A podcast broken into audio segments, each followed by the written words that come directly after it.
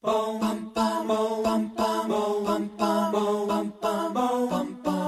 联网第一留学节目《留学爆米花》，我是长天。大家好，我是文老师。今天呢，又到了案例版，我们依旧为大家来分析一个留学当中的真实的案例。首先认识一下今天这一期节目的主人公，二十七岁，我们叫她小鱼，是一位女生，啊，毕业于北京的一所大学，嗯教育硕士，本科学的是音乐教育，已经考完了雅思，只有六分。呃，本科 GPA 是三点六，硕士两年的平均分是八十六分。目前最大的问题就是希望通过转专业的方式移民加拿大啊。他的背景是资金没有什么困难，主要的问题现在就集中在这个专业上。嗯，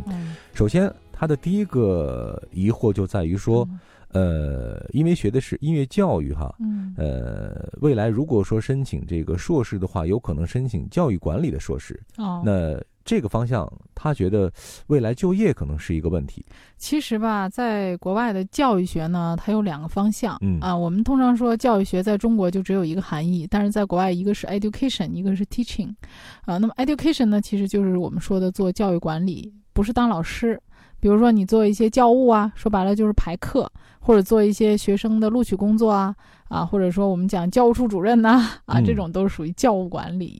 那么第二种呢，就 teaching 啊，master of teaching。那么这种 teaching 呢，就是出来之后要考教师执照，你要当老师的。嗯啊，比如说你在小学啊、初中啊里面当老师。那么如果你想当老师，你是必须要学这种 teaching 的硕士才可以去考教师执照的。嗯啊，所以他刚才也讲到说学教育管理，呃，那么他的背景上来讲呢，学教育管理是可以的。嗯，而且从音乐教育。育来讲呢，其实他考到六分已经挺不容易的了，因为可能以前是搞音乐的啊，对，属于艺术生啊，对，而且他 GPA 三点六这个成绩也很好啊，但是。如果是申请加拿大的话呢，他六分的成绩并不高，嗯。啊，那基本上加拿大的硕士很少有双录取的。那么开设教育学的硕士呢，基本上也没有双录取的。那么像他这个成绩呢，如果他可以接受去学教育管理的话呢，他可以去考虑布鲁克啊，有一个教育学的预科的这么一个课程，八个月啊，他可以学这个课程。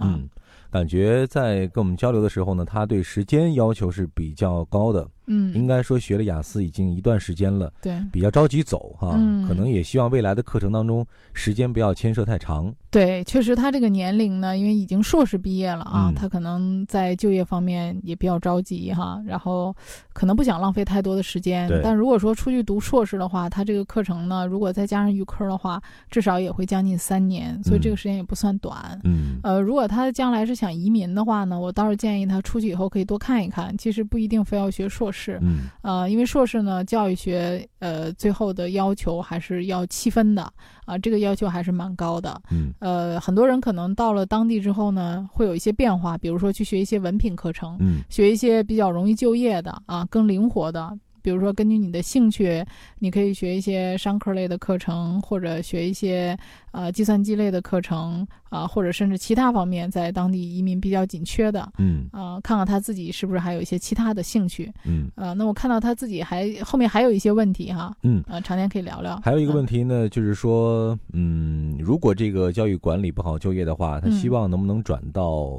计算机转本科？好，好像跨度挺大的。对，因为本科他已经读完了嘛，然后希望在那边换一个专业继续读本科。对，嗯，呃，这个教育学呢，教育管理确实是不太容易找工作。这说实话，在当地啊，因为这个语言方面的专业，中国人都不是很占优势。对，呃，我们中国需求量，这个对老师，比如说我们找一个外国人在中国当老师，我们中国有很多人学英语嘛，可以说这几乎成了必修啊。对。所以你看，我们找老外来给我们教书的话，也都是教英语，嗯。啊，但是国外呢，对于中文教学的这种需求量远远没有我们中国对。英语的这个需求量这么大，嗯，所以咱们学生过去之后学完教育学之后，呃，可能能教第二语言或者是教中文，嗯，啊，那如果说教一些其他科目的文科类的，那你跟当地人竞争哈，当地人还排着队呢，基本上没有你的位置，相对来说就业难度是比较大的，比较大的，对，基本上学这个教育管理专业的学生在当地就是做一些。啊，当地有一些中国人开设的私立学校，嗯啊，他们可能在这些学校教务管理啊，对一些辅助性的工作，对对对，或者做一些助教之类的这种工作。留学爆米花粉丝福利来了！文老师工作室入学申请开始招生，留学咨询从业十四年，帮助数百位申请者成功留学。详情见微信订阅号“留学爆米花”。那如果说转计算机本科的话，这个学分有可能转过去吗？呃，可以转一部分学分，但是具体能转多少呢？就是要看学校的评估啊，看他原来课程的相似度和匹配度。但是如果他的计划是去读本科的话呢，这个时间也不会短，也要在三年。啊，三年以上可能，所以这个对于他来讲，实际上也不是很划算。嗯，呃，而且他其实没有太多的计算机方面的背景。嗯，呃，几乎可以说是从零从零开始啊。我觉得他花四年的时间去学个本科的话，到了当地他会觉得有点得不偿失。一个是费用上。啊，和时间上学完之后，你三十多岁了，对，就业上也没有太多优势。其实，如果他想学计算机，他完全可以学一个短期的文凭课程，嗯，呃，学一些技能型的。因为本科呢，很大一部分是学一些基础课程，比如说我可能学计算机的，我要学生物啊、化学呀、物理啊，啊，就大学嘛，你肯定要学一些基础课程，比如文学啊。但是如果说你想就业的话，其实你学基础知识就可以了啊，实操你就直接去学文凭课程，学两年出来之后我就能找工作，对，啊，移民加分也没有问题，所以他完全可以从这个角度去考虑短平快，移民工作就 OK。当然，他没有本科或者是硕士，听起来那么高大上。嗯，这又回到了我们一直探讨的一个问题哈，就是说，呃，你出去的最终目的到底是什么？嗯，从这个女孩的案例可以分析呢，她其实最终的目的是希望能够换一个专业，并且移民啊，这是她最终的目的。嗯，那至于说这个实现的过程啊，有可能像文老师讲的一样。如果学一个文凭课程，听起来好像没有那么的高大上，嗯，或者感觉上，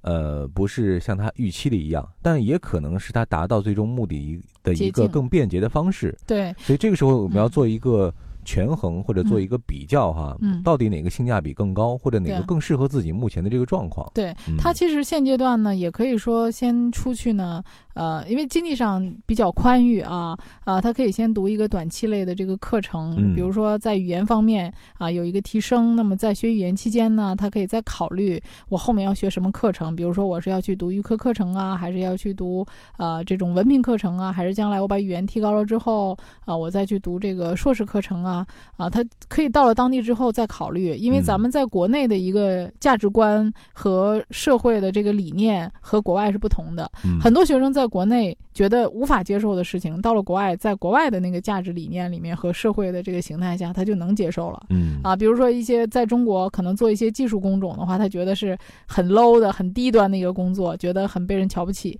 但是到了国外之后，他就觉得，哎，做什么工作只要。很实际，能找着工作啊，这个自食其力，嗯，也能得到人们的尊重。他也不觉得说学一些文凭课程是有什么丢人的，或者是跌身份的事儿。对，包括从语言这块，在他提供的信息里讲到了，学雅思也快大半年了，呃，不再拖了。呃，如果能走的话，就一定走。感觉有一些好像精疲力尽的感觉。嗯，对，可能确实是。考雅思这个对于学音乐的人来讲，可能基础上来讲还是比较薄弱。嗯，而且加拿大的硕士呢，语言要求普遍都很高，都是在七分，能够达到这个七分的水平的学生，确实也不是特别的多。嗯，所以更实际的方式，像王老师建议的一样，可以先出去学一个语言的课程啊，或者说通过语言课程的学习，我再来判断下一步到底来怎么走。那几个方向，刚刚我们也帮啊这位小鱼啊来做了一个规划。嗯，就是说你可以通过一些渠道呢，合理的学习计划吧，拿到签证。嗯，但是你前期花费的钱可以只先花在语言上。嗯嗯啊，然后在学语言期间，你再去考虑后面下一步你计划怎么去做。嗯，呃，讲到了这个转专业哈，其实我们再多说几句。呃，我们讲到转专业的内容其实也不少了，而且现在呢，这种转专业的学生呢也是越来越多了。对，尤其是年龄大一些的人，很多也想转专业。嗯，那对于这些学生来说，我们文老师再点拨几句吧，我们讲一讲在转专业的时候有一些需要注意的一些问题。啊，我觉得就是说，家长在给孩子选专业的时候呢，首先还是要顾及到孩子的兴趣，呃，不要只考虑就业。啊，然后或者说孩子的一些基础啊和各方面的能力，就是说他能不能读下来啊，这个是一个考虑的因素。因为在国内呢，如果你在国内读本科，基本上你选错了就是选错了，嗯，那基本上没有什么去呃转专业呀、去悔改的这个余地了。呃，那么对于一些大龄的人呢，他要去改专业的呢，尤其是三十岁以上的，嗯，我觉得就是要慎重考虑，因为你可能从事这个行业里面已经从事了五六年，甚至七八年的一个工作经历了。那么你在三十几岁的这个年龄段再去重新学一门技能啊，然后再重新入行的话呢，确实是无论是从经济上还是时间上都是有很大的压力的。嗯啊，所以一定要考虑慎重啊，就是说你这个专业适不适合你，就不要做过多的这种尝试性。呃，可以在国内呢做多一点的这个了解。呃，如果说确实是适合你的话，呃，你再去做这个，比如说有的人就辞职了，很任性的，还没有做好下一步的计划就已经开始辞职了，开始闷头学雅思，学完雅思之后说我要出国去，其实到国外的这个学的是什么东西，他都完全不了解，是不是他所想象的那样也不了解。嗯，所以我觉得说，在你做辞职这个计划之前，先把下一步的计划搞清楚，比如说时间啊、学习的内容啊，是不是按照你的想法，最后能够实现你的职业转换的目标，这些都要提前想清楚了，然后最后再放弃你现在这个工作。对，其实留学是一个很费时费力的事情哈，嗯所以做的时候我们尽可能的达到效率更高，啊、嗯避免做一些无用功，啊、通过更直接、更有效的方式，最终实现我们期望实现的那样一个目标嗯啊。今天我们对小鱼的案例呢就分析到这儿啊，这里是互联网第一留学节目《留学爆米花》。获取留学资讯，免费留学答疑，收听专属于你的留学公开课，大家都可以关注我们的微信订阅号“留学爆米花”。如果大家有各种各样留学方面的疑问需要解答，可以在微信公众号里来和我们互动，文老师会第一时间帮助大家解答问题。那今天这期节目我们就聊到这儿，各位，我们下一期再会。下期再会。